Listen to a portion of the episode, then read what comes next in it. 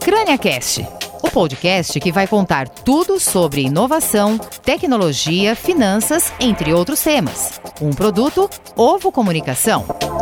Olá. Há algum tempo não é nenhum absurdo dizer que a República Popular da China vai se tornar a economia mais relevante do planeta, realinhando duramente o mapa geopolítico. Se antes as capacidades de Pequim eram vistas com desconfiança, agora mais do que nunca o mundo olha assombrado para o gigante asiático, que já observa os Estados Unidos pelo retrovisor em diversos segmentos da velha e da nova economia.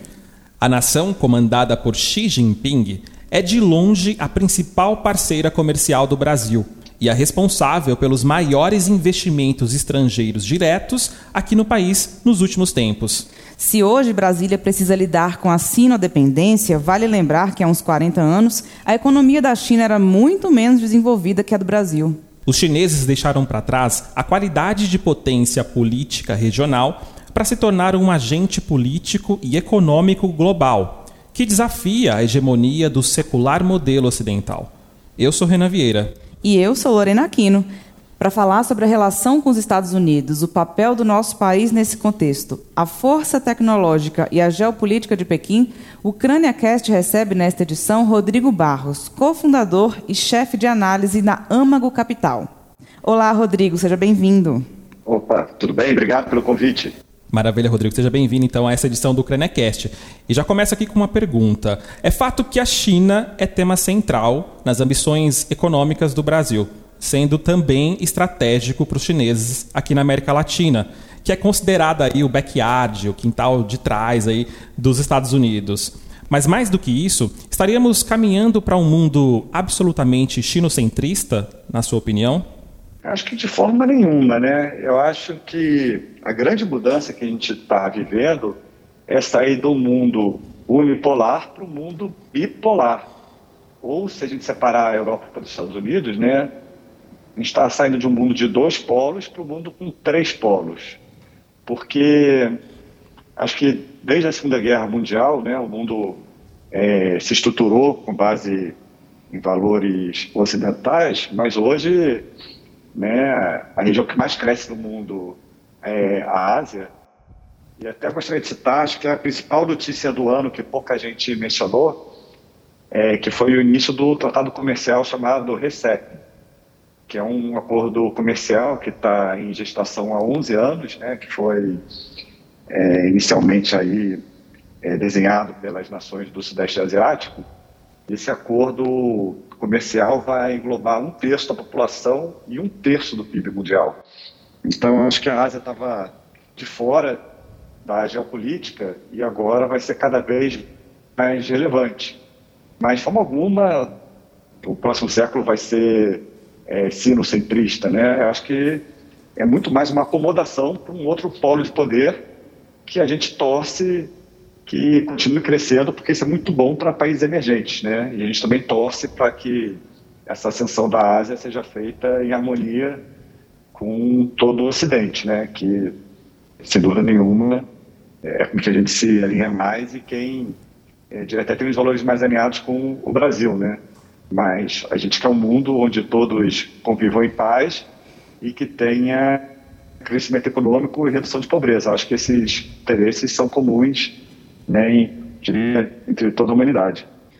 Rodrigo, você que conhece a China por dentro, você esteve lá, eu queria que você trouxesse para a gente seu olhar sobre o chamado Western Propaganda Against China. O que é que o Ocidente não compreende sobre o país? Assim, acaba se equivocando, transformando em noticiário, por exemplo, de forma errada? Eu acho que tudo, para falar a verdade, né? Acho que, lembrando a primeira vez que eu fui para a China, se não me engano foi 2008, aquele voo super longo, né? A gente chega exausto, né? Confuso, é, conexão. E aí quando abri meus olhos em Xangai, eu falei, nossa, estou achando é, Nova York pobre no relativo, né? E os prédios, uma brincadeira aqui, né? Até meio baixinhos, né? Assim, a China é realmente uma potência, né? Muito moderna e em vários setores é, não só a maioria, mas em vários setores, é líder mundial né, em inovação. Então, eu acho que tem um pouco aquela percepção da China pobre, né, é, comunista, é, que está atrás, que copia. E não é isso que a gente vê na vida real. Né? É um país é, que não fosse pela parte política centralizada, né?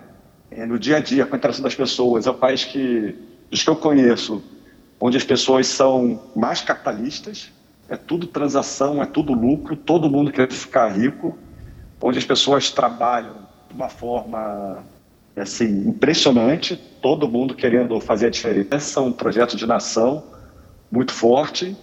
Eu diria que também a China vai ter suas diferenças, né? É uma cultura milenar que tem tradição muito grande e que as pessoas pensam muito mais por simbolismo, no coletivo, nas tradições e que impor valores totalmente ocidentais aos chineses é, isso não vai funcionar. Aí eu acho que realmente é o caminho do fracasso das negociações.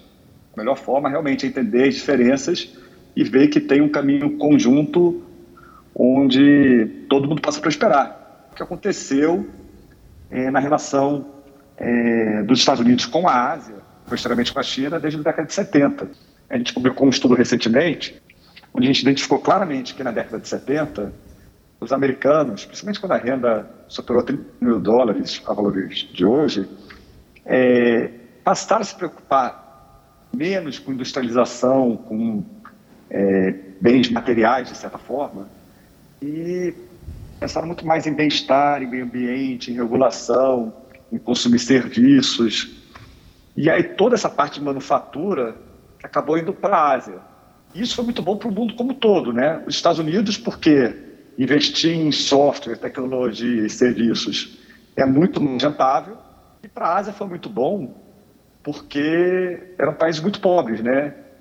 E acabou que a gente viu aí é, Singapura, Coreia, é, República da Coreia, o Japão, China, Malásia, Indonésia, todo mundo se beneficiou muito né, dessa, dessa industrialização é, que aconteceu muito pelos Estados Unidos ter se focado é, em ser uma economia de serviços. Então o mundo todo ganhou. E a gente acha que, de certa forma, isso não tem volta, porque não faz sentido, né? Os Estados Unidos começaram a construir né, é, minas de minério de ferro, minas de terras raras, é, fábricas gigantescas, é, não tem uma vantagem muito grande fazer isso lá. É muito melhor pegar esse dinheiro e investir em cloud, em semicondutores, que são indústrias que demandam uma mão de obra muito especializada, né? E os Estados Unidos têm as melhores universidades do mundo, é, atrai o melhor pool de talentos, todo mundo quer morar nos Estados Unidos.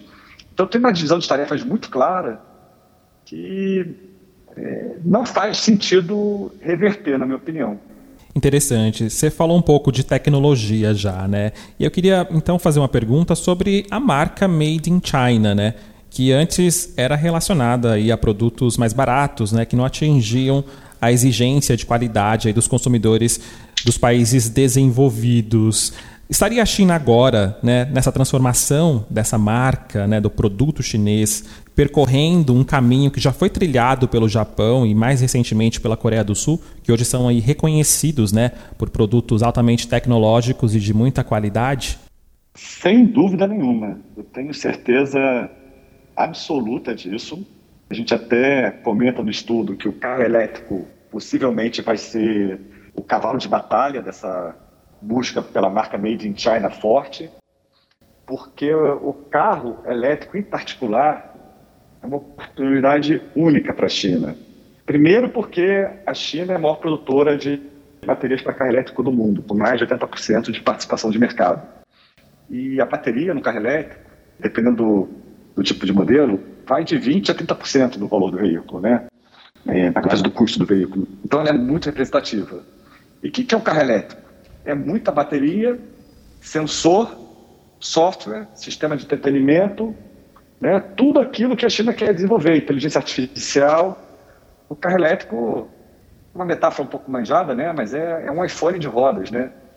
Então, esse setor propicia a China não só desenvolver tudo o que ela quer em termos de semicondutores, inteligência artificial, sensores, tudo aquilo que eu falei, como também acelerar a percepção de qualidade, porque o que a gente esquece muitas vezes é que um, um carro a combustão, né, ele tem mais de mil peças que se movem, alguns chegam a ter dois mil peças que se movem, e um carro elétrico são só 20 peças que se movem. Então, é, você pega um país como a Alemanha, é, onde tem várias pequenas gigantes né, de peças, né, vários é, especialistas em determinados nichos, né, é, metáfora que eu uso até, está comparando assim, com o relojoeiro suíço, né, onde tem aquela, aquele culto né, e aquela busca pela perfeição. Quando a gente vai para o carro elétrico, você não precisa de uma cadeia de suprimento tão grande quanto existe na Alemanha. Você precisa de bateria, software, sensor, semicondutor, eletrônicos. E 90% dos eletrônicos do mundo são produzidos na China. Então ela vai ter uma chance enorme de ser o líder incontestável do setor é, automotivo é, em 20, 30 anos. Lembrando que a China responde por 28% do mercado de veículos de passageiros no mundo. É o maior mercado do mundo, que ajuda também. Então dá para dizer para o ouvinte aqui do CraniaCast que logo logo o carro dele vai ser chinês, ou não? Ah, ele vai poder escolher. Inclusive tem um, eu vi aqui um, um carro do, da Build Your Dreams, né, da, da BID no JK Guatemi, e eu achei tão bonito quanto um Tesla. Essa é a boa notícia. A má notícia é que custa igual. então ainda está bem longe aí de... Está muito longe do, do bolso da maior parte das pessoas, né? O carro está muito caro ainda. Entendi. Rodrigo, falando um pouquinho de investimento, nesse momento de dificuldade maior na relação entre China e Estados Unidos, né, muito também por conta do governo Trump, que escolheu o país asiático como responsável por muitos dos males do cidadão americano, quais são os desafios de se investir na China? É possível encontrar opções seguras no meio dessa guerra comercial e retórica? Olha, é, eu te falar que os plays direto são ainda arriscados, na minha opinião.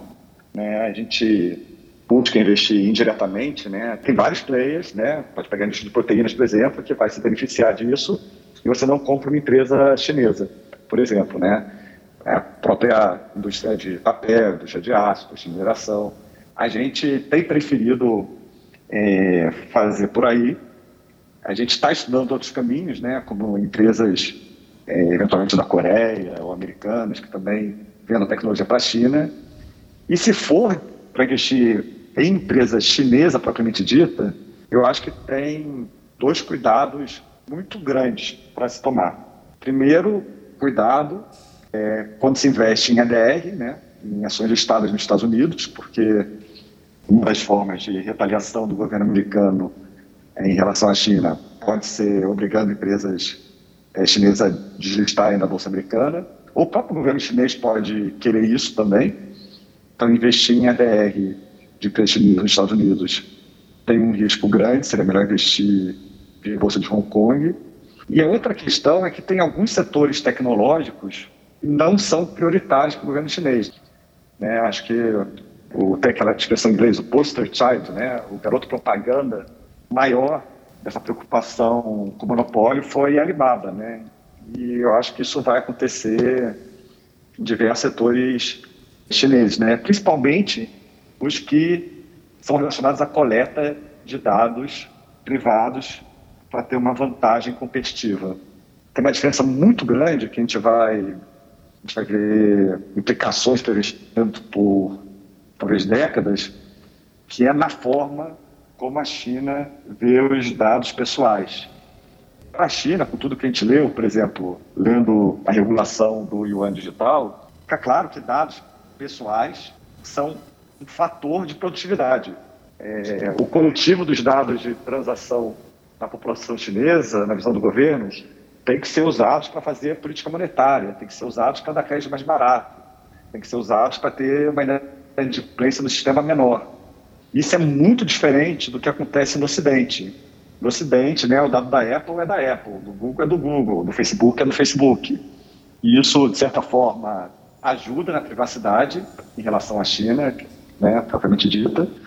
Por outro lado, as informações ficam em silos que não se comunicam.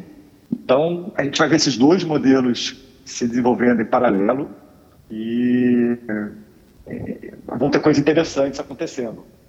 Eu acompanho muito o que acontece em Stanford, por exemplo, e eu vejo vários economistas de lá já estudando, eventualmente, os Estados Unidos perder produtividade a longo prazo por esses dados coletados pelas plataformas não serem compartilhados entre elas, ficarem empossados de posse de uma empresa só. Então a gente vai ver um que de regulação é bem interessante, mas terminando essa pergunta, né, todo todo negócio na China que depende da exploração de dados de usuários, acho que tem uma bandeira vermelha aí bem grande é, antes de investir. Legal, Rodrigo. A Lorena perguntou então sobre essa guerra comercial e retórica né, entre Estados Unidos, o Ocidente de uma forma geral e a China. Antes a gente falou um pouco da propaganda ocidental contra o, o gigante asiático. E você, antes disso tudo, falou sobre harmonia e paz, que seria muito interessante para todo mundo ali, né? Mas a gente vê né, que os Estados Unidos, principalmente, lideram aí é, uma série de retaliações mesmo contra é, importantes agentes chineses, como a Huawei, né, que é líder mundial é, na tecnologia 5G, em fornecimento de aparato para o 5G, estrutura. É, o TikTok, por exemplo, que teve ampla repercussão e cobertura da imprensa.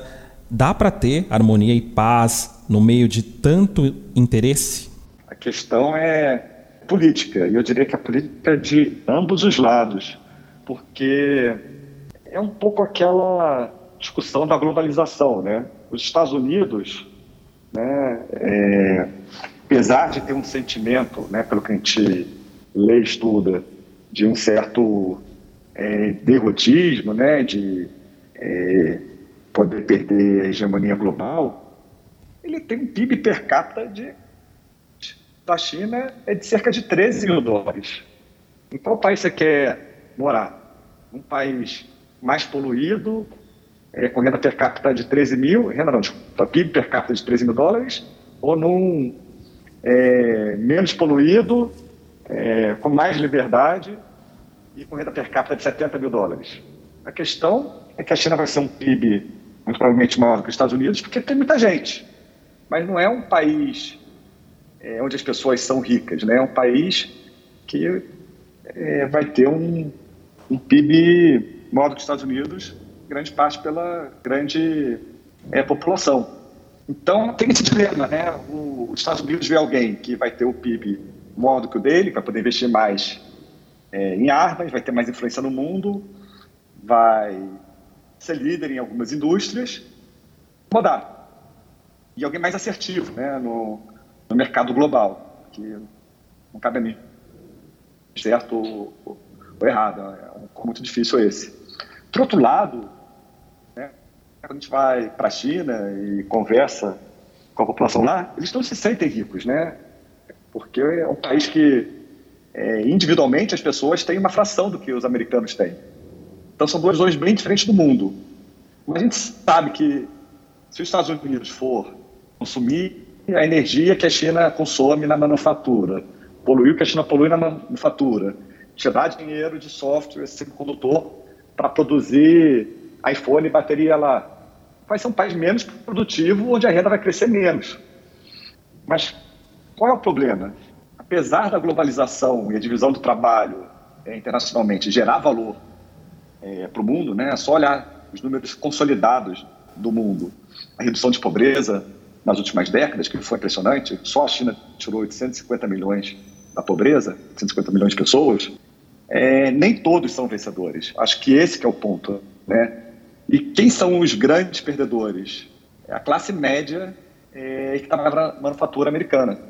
Então, tem uma parcela da população que perdeu, mesmo se como um todo os Estados Unidos ganhou muito, e isso cria uma questão política aí que traz volatilidade né, nos Estados Unidos. Né? Quando se fala Make, make America Great Again, é, você está falando para essa classe média que não conseguiu competir com a manufatura chinesa. Mas para os Estados Unidos, o que, seria melhor? Né? Ter é, a GE maior, ter uma.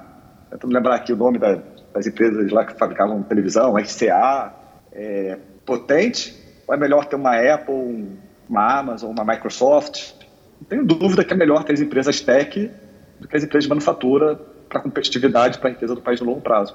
Rodrigo, pensando um pouco na relação comercial Brasil-China, que são fortes parceiros comerciais, dá para a gente definir quem é mais importante para quem? O Brasil é mais importante para a China ou a China é mais importante para o Brasil?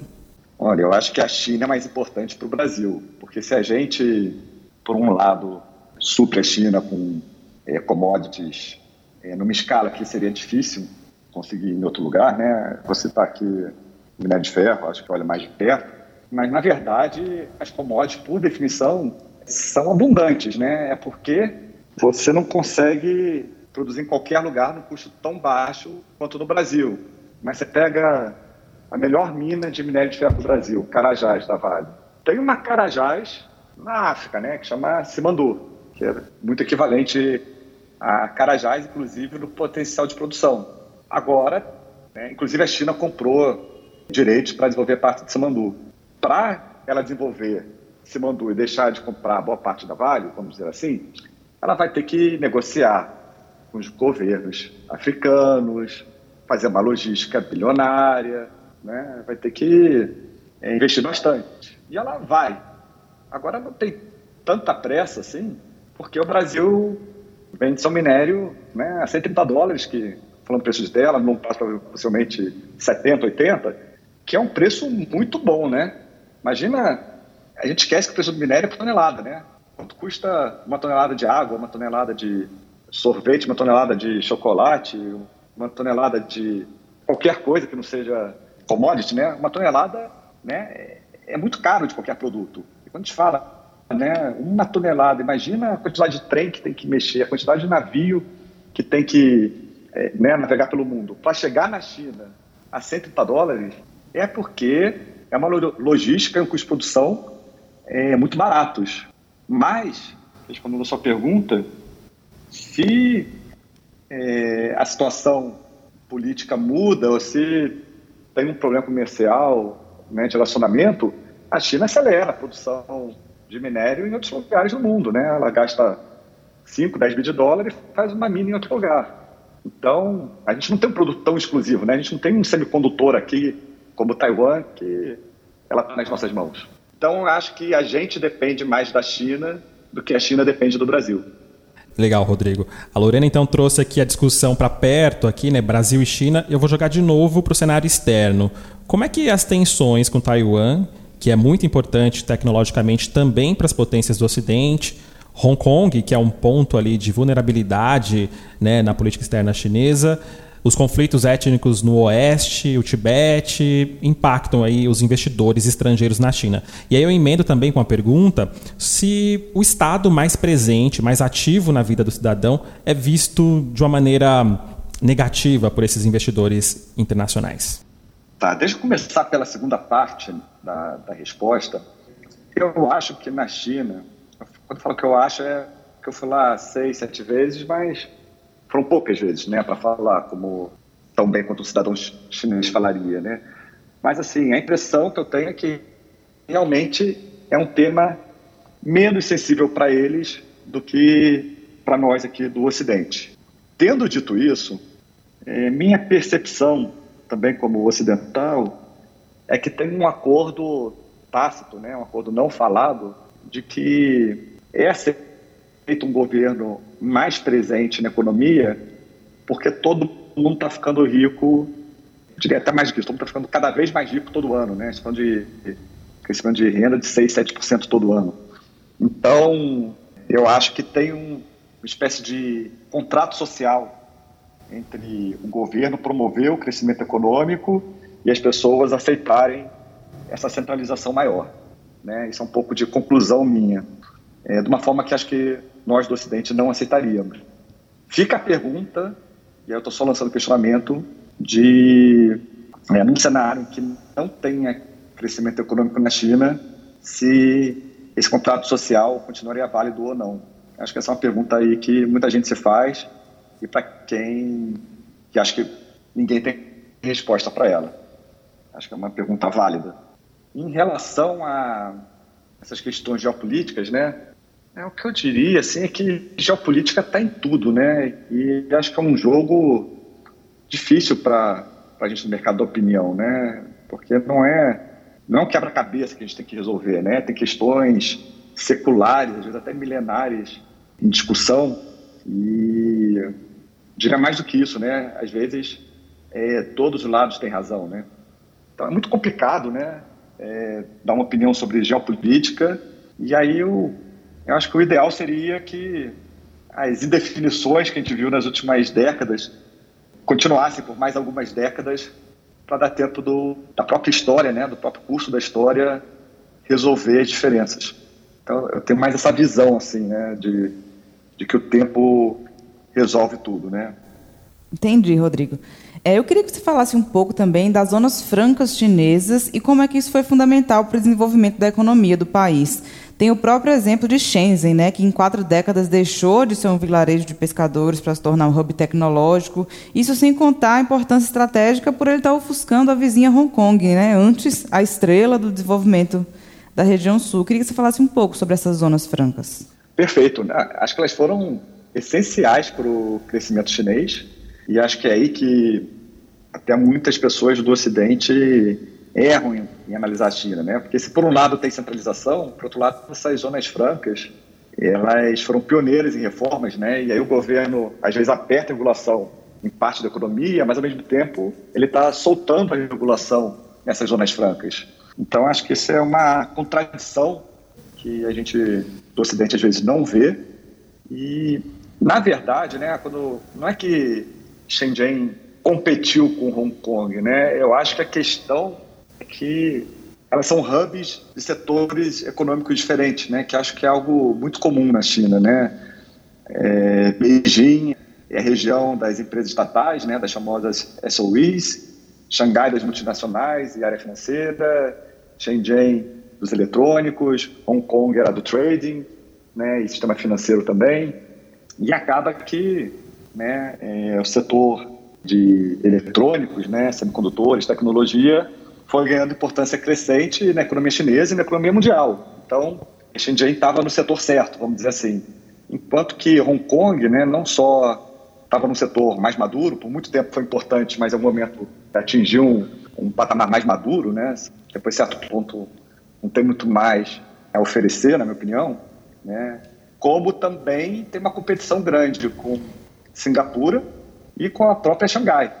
De certa forma, a indústria financeira é mais comoditizável do que a de eletrônicos, porque em Shenzhen tem toda uma rede de mercados, né, de produtos eletrônicos, é, de engenheiros, proximidade das grandes empresas tecnológicas, atração de talento. Então, acaba que é mais difícil replicar Shenzhen do que replicar Hong Kong, na minha opinião. Legal, Rodrigo. A gente está encaminhando aqui já para a reta final do nosso Crenecast de hoje, eu queria fazer uma última pergunta. É, você falou que quando você foi visitar a China pela primeira vez, lá em 2008, né, chegando em Xangai, você ficou impressionado né, com a cidade, né, com o caráter tecnológico. Né? E aqui para os brasileiros, né, cidade tecnológica vem na cabeça de primeira assim, Nova York. Né? Então é uma mudança bastante interessante.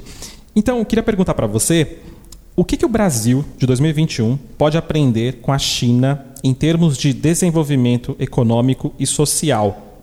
É uma pergunta mais difícil? Essa daí é bem difícil, hein?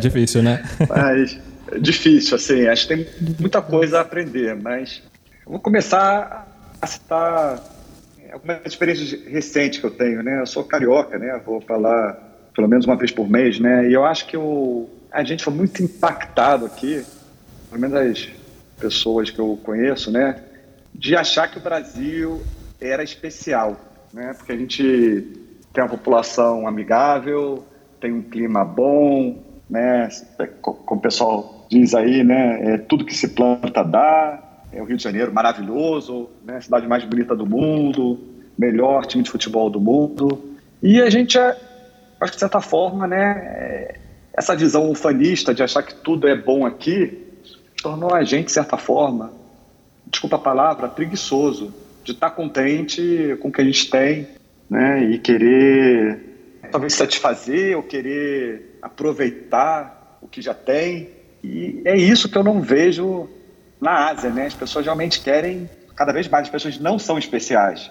Quando você tem que competir com um milhão de pessoas por né, um lugar no mercado de trabalho, é diferente, né? Na China as pessoas passavam fome, de competir por comida.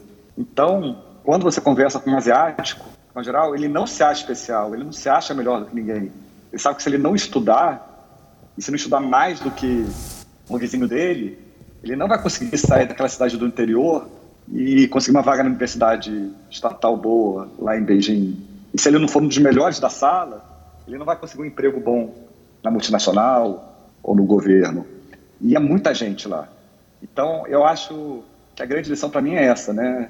A gente não é especial aqui, né? Na década de 70, a gente estava num bom momento de crescimento econômico, né? Somos um país de, de renda média, né? Tem muita coisa boa aqui. Mas o que eu vejo muito na China e na Ásia de forma geral é que as pessoas não estão satisfeitas com o que elas têm e pressionam, inclusive, né, o governo de estar sempre melhorando a qualidade de vida, gerando crescimento econômico, é, dando mais educação e movendo para frente, né? E vocês falaram mais cedo, né? É, Shenzhen não se contentou em ser uma vila de pescadores, né? E, e ficar admirando o clima e a paisagem. Não se contentaram com isso, né? O chinês, né? Tem o PIB per capita hoje maior do que o Brasil, mas não está contente com isso. Então acho que tem um pouco aí para citar os nossos os nossos amigos da Rolling Stones, né? Eu acho que a China tem um pouco de I can't get no satisfaction, né? Eles realmente querem ir muito além do que eles já conquistaram e foi muito. E aí eu acho que o erro do Brasil é achar que acho que agora está mudando um pouco isso, né? Mas achar que a gente já estava lá, né? Que a gente já vivia num país especial. Só a natureza, só as pessoas, só a infra que já existia. É, a gente olhando em retrospecto, né? É muito pouco para a gente né, promover a riqueza que o país e as pessoas merecem aqui.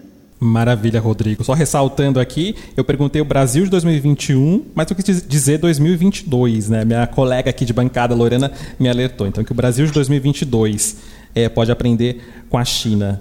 Exatamente. Não se contentar com o que a gente tem. Realmente, a gente precisa pensar grande. Acho que essa é a mensagem. O CrâniaCast de hoje recebeu Rodrigo Barros, cofundador e chefe de análise da Âmago Capital. A Âmago é uma gestora independente especializada em fundos de ações com 115 milhões de reais sob gestão. Rodrigo, muito obrigada pela sua participação. Eu que agradeço, foi um prazer. É isso aí, muito obrigado, Rodrigo. Obrigado a você também, Lorena, pela parceria aqui no CrâniaCast de hoje. E eu agradeço também você que ouviu o CrâniaCast até aqui. E lembro que há outras edições muito legais disponíveis no crânia.com.br. Até a próxima. CrâniaCast ucrânia.com.br. Até o próximo podcast.